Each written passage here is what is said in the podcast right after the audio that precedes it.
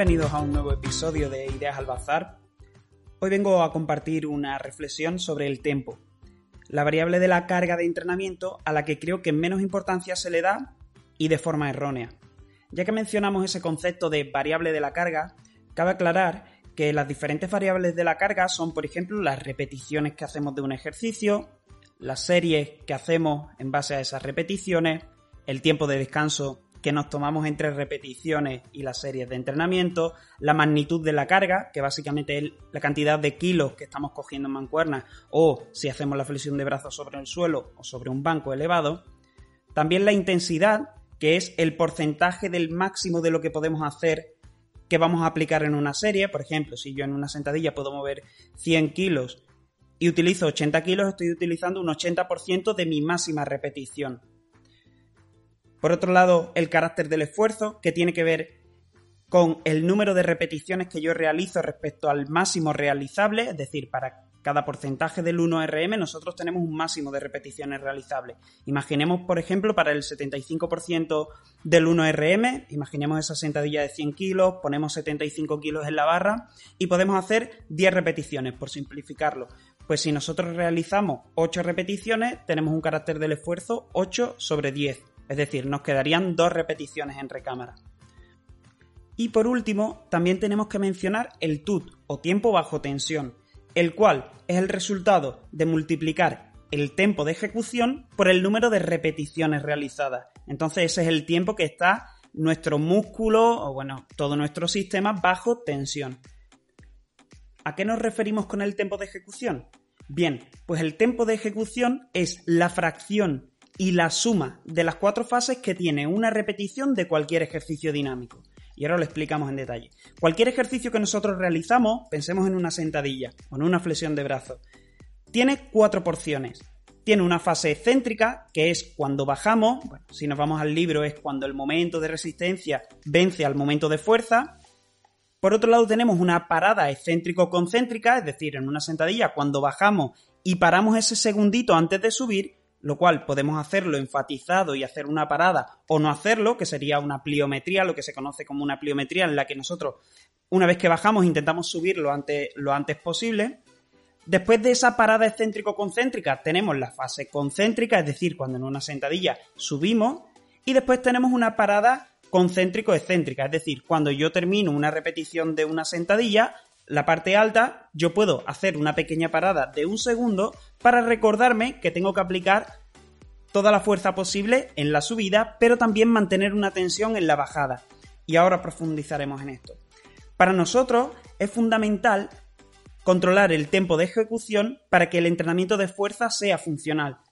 Y claro, es que este término tan prostituido del entrenamiento funcional nos hace muchas veces pues, equivocarnos o tener eh, conceptos malinterpretados. Cuando vamos a un gimnasio o si algún gimnasio, algún centro deportivo, cualquier concepto de entrenamiento os muestra un TRX y os pone que es entrenamiento funcional, es mentira. El entrenamiento funcional no es TRX, no es BOSU, no es inestabilidad, no son mil burpees. Eso no es entrenamiento funcional. Eso será otra cosa, entrenamiento inestable, entrenamiento para cansarte, eh, entrenamiento para estresar tus articulaciones. Bueno, ser, se puede mencionar de muchas diferentes formas. Pero el entrenamiento funcional en sí, el concepto es aquel entrenamiento de fuerza que permite tener una transferencia positiva a nuestras actividades de la vida diaria. Bueno, pues nosotros en VitaFit siempre mandamos el primer entrenamiento es, además de ser una evaluación en base a una serie de ejercicios para saber nosotros en qué punto se encuentra, en qué nivel podemos comenzar, es también un momento espectacular para mandar ese concepto de tiempo de ejecución, porque para nosotros es fundamental que la persona sea consciente y aplique tensión en la fase excéntrica, que es la que es más sencillo normalmente perder ese foco en la tarea. ¿Por qué? Porque cuando yo me coloco haciendo una sentadilla, un peso muerto, cualquier ejercicio, como la gravedad hace parte del trabajo hacia abajo, hace su trabajo, podemos dejarnos ir. Entonces, ¿qué es lo que sucede? Que cuando llegamos a la parte baja y tenemos que cambiar esa fuerza ese estrés que se está produciendo sobre la articulación no es el más óptimo. Y no solo eso, sino que es que estamos perdiendo una oportunidad fantástica para generar tensión a bajo estrés articular. Si nosotros controlamos la bajada, el músculo, y sin intención de volvernos muy, muy teórico, está generando tensión en elongación, es decir, el cuádriceps en una sentadilla a la vez que nosotros bajamos y mantenemos la tensión, ese cuádriceps se está activando para controlar la bajada y evitar que el peso que estamos haciendo con esa carga de nuestra sentadilla se haga únicamente con la fuerza de la gravedad. Bueno, eh, si buscamos en internet hay un montón de investigación relacionada que nos habla de los múltiples beneficios que tiene no solo el, control del tempo excéntrico, sino también el trabajo de sobrecarga excéntrica con poleas isoinerciales, por ejemplo, eh, con deportistas. De hecho, la sobrecarga excéntrica se puede conseguir de muchas formas diferentes. Por ejemplo, si nosotros hacemos un curl de bíceps y un compañero nos empuja hacia debajo en la fase excéntrica, es decir, cuando la, la mancuerna o la barra va hacia debajo, eso sería un trabajo de sobrecarga excéntrica, porque después en la parte concéntrica, cuando hay que subirlo, podemos hacerlo nosotros solos. Bueno, tiene enormes beneficios el hecho de controlar la fase excéntrica en cuanto a la fuerza, porque permite la proliferación de una célula satélite, es decir, permite reclutar más músculo y sobre todo sabe que nosotros somos capaces de mover aproximadamente un 25% más de peso en la fase excéntrica que en la fase concéntrica. Eso quiere decir que si mi sentadilla yo hacia arriba puedo subir 100 kilos, probablemente si meto 125 kilos y cojo la barra arriba, puedo bajarlo sin ningún tipo de problema. Y esto, sin necesidad de hacer muchas repeticiones, sino haciendo menos repeticiones, estoy consiguiendo igual tensión mecánica e igual estrés metabólico. Por eso, no solo es importante para mejorar la fuerza, sino que para aquel que busque un aumento de, un aumento de la masa muscular, ese aumento de la tensión mecánica y del estrés metabólico con menor estrés articular le permite hacer un entrenamiento mucho más eficiente, como, eh, como nosotros llamamos eficiente. De hecho, eh, los que tienen un programa de hipertrofia o de eh, aumento de masa muscular, nos gusta más llamarlo, saben que nosotros el tempo es, bueno, es religión y tiene que ser controlado. Sobre todo porque si no vamos a tender a hacer repeticiones en exceso con un estrés articular innecesario y al final si nosotros somos capaces, os invito a hacer la prueba, cualquiera que haga una dominada o un pull down, bueno, si no sabemos hacer dominada, hacemos un jalón al pecho en polea alta. Si tú controlas el excéntrico en 2-3 segundos, cuando vas hacia, bueno, en el pull down, cuando dejas que eh, esa barra que está anclada a la polea vaya hacia arriba, ese sería el excéntrico, el concéntrico es cuando das el tirón. Si haces una fase excéntrica controlada, verás que puedes hacer muchas menos repeticiones. ¿Qué es lo que estamos evitando? Hacer repeticiones, lo que nosotros llamamos repeticiones basura. Porque una vez más, es que no se trata de hacer más, se trata de hacer lo suficiente para seguir mejorando. Y es que, claro, hoy por ejemplo en mi entrenamiento, y comparto esto porque pensaba, hace tiempo que le vengo dando vuelta a esto y puede ser desde 2013, que por ahí, perdón, 2015 quizás, que empecé a entrenar con sobrecargas, ¿no? Con resistencia, ya sea peso o dominada, el peso corporal. Y eh, ¿cuántas repeticiones son necesarias? Porque claro, cuando los entrenadores vamos a los estudios y decimos cuántas series tiene que hacer una persona para mejorar, tanto en aumento de masa muscular como en fuerza. Vale, es que te van a decir, es que depende del resto de variables. Es decir, ¿qué es una serie efectiva? depende de la carga que estás metiendo, depende del tiempo de descanso que estás dejando, depende del tipo de serie que estás haciendo, si haces una serie con mucho peso y después coges una mancuerna con menos peso y sigues estimulando. Es decir, esas repeticiones no son todas iguales. Cuando nosotros hacemos 8 repeticiones a un máximo, la primera repetición no tiene el mismo efecto que la sexta, la séptima y la octava. Entonces yo más que a ir a buscar series efectivas, ya que dependen de tantos factores, ¿por qué no vamos a buscar un número de repeticiones efectivas a partir de la cual mi entrenamiento ya es válido y yo puedo irme a mi casa tranquilo sabiendo que el próximo día que yo vuelva voy a sentir una mejora, o el próximo o después de tres entrenamientos, cuando hagamos una descarga. Pero ¿cuándo sé yo que ya he hecho lo suficiente como para producir una mejora siempre relacionada con los procesos de recuperación que son alimentarnos bien y descansar igualmente bien? Pues esta es una reflexión que constantemente hago y, por ejemplo, sucede que hoy, en mi entrenamiento, hoy domingo 15 de noviembre, en mi entrenamiento eh, ha consistido únicamente en hacer una serie de muscle up, una serie de fondos lastrados, es decir, eh, dips o fondos, se conocen también, y después un trabajo de movilidad del tren inferior. Y es que estoy muerto de ayer, tengo unas agujetas horribles en todo el glúteo, porque mi entrenamiento de ayer consistió en 7 series de sentadilla búlgara con mancuernas, partiendo de mancuernas de 10 kilos, terminando con mancuernas eh, de 32 kilos a cada mano, eh, y realizando 2-3 repeticiones en esa última serie, en la séptima serie, evolucionando desde mancuernas, ya hemos dicho, de 10 kilos, 15 kilos, bueno, tú puedes ir aumentando.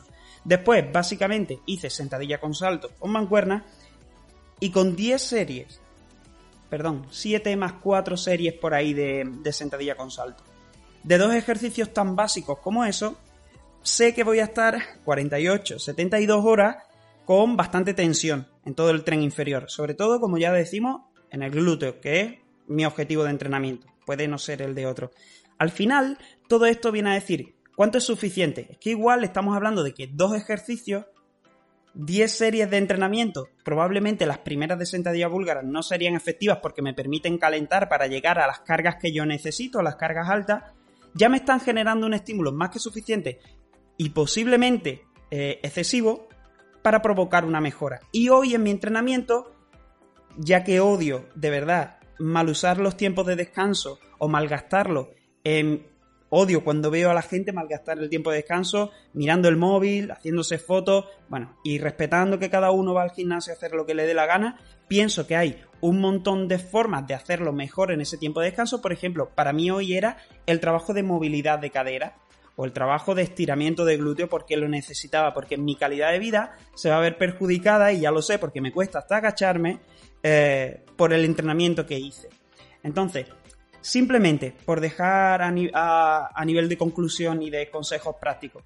Yo creo que de todo esto podemos extraer que si tu objetivo es mejorar la fuerza funcional o aumentar la masa muscular, eh, controla la fase excéntrica y la parada excéntrico-concéntrico. Es decir, si puedes hacer más de 8 o 9 repeticiones perfectas, 3 bajando, 1 de parada debajo, 1 subiendo, subiendo lo más rápido que sea posible, uno o dos segundos arriba para recordarme que tengo que controlar la fase excéntrica y la, la excéntrica o inflexión entre la excéntrica y la concéntrica y no subes la carga, es que no, es, no estamos mejorando, es el mismo concepto que con los sprints. No podemos pensar que haciendo trote cochinero vamos a mejorar eh, nuestra velocidad máxima. Pero si es muy probable, de hecho yo estoy prácticamente convencido de que si mejoramos nuestra velocidad máxima o nuestra resiliencia, nuestra tolerancia a la alta velocidad, vamos a mejorar en velocidades intermedias. Si yo me expongo a 25, 27, 29 kilómetros por hora con un esfuerzo más intenso, y aquí hablamos de intensidad, probablemente cuando me exponga después a 16 kilómetros por hora vaya muchísimo más cómodo, aunque lo alargue en el tiempo. Sin embargo, o bien aplicado esto al entrenamiento de fuerza, si yo no sigo aumentando la intensidad, si yo no busco una progresión en la intensidad y meto suficiente variedad de ejercicios, ya que el, movimiento humano, decía un buen maestro que yo tenía, si no comes todos los días, ¿por qué haces siempre los mismos ejercicios, no? ¿Por qué? ¿Es que acaso en nuestra vida diaria solo hacemos eh, agacharnos y levantarnos con una barra encima de la nuca? Al fin y al cabo, todo se resume en que si tenemos un criterio de progresión, si mejoramos en intensidad, probablemente toda esa amalgama de cargas inferiores, si yo soy capaz de levantar un peso muerto hoy con 40, mañana con 50, pasado con 60, probablemente los 20 kilos se me hagan mucho más livianos. Y ese para mí es el objetivo. Por ello, si mañana empiezas a entrenar, empieza por lo mínimo. Yo escogería cuatro ejercicios, uno de empuje, uno dominante de rodilla, uno de tracción y uno dominante de cadera, y haría 3-4 vueltas a 6 o 8 repeticiones asegurando el tiempo que hemos comentado. Y si hago 8 repeticiones perfectas y estoy notando que no está suponiendo un estímulo, mejora el peso y vuélvete al rango de las 6 repeticiones. Si ya hago 8 repeticiones buenas, me voy a buscar 6 pero con mayor carga, mayor intensidad de la carga.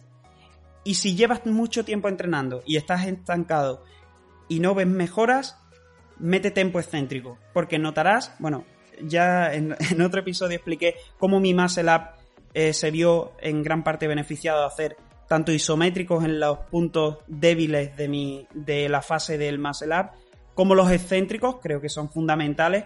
Em, Y es que los beneficios son muchos para los poquitos riesgos que tienen. Y repito, si tu objetivo es simplemente cansarte, ir a pasártelo bien, ir a gastar calorías, o si eres powerlifter, no tengo nada que decirte. Es decir, esto no va orientado a ese tipo de personas. Si tu objetivo es simplemente ir a relacionarte con otros, sentirte mejor y gastar calorías para después poder eh, inflarte en, la, en el almuerzo o la cena, perfecto. Ese es otro objetivo.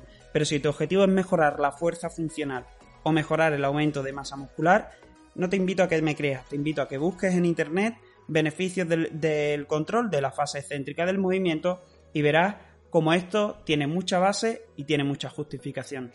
Sin más, hasta el próximo episodio. Muchas gracias por seguir ahí. Te mando un abrazo a todos.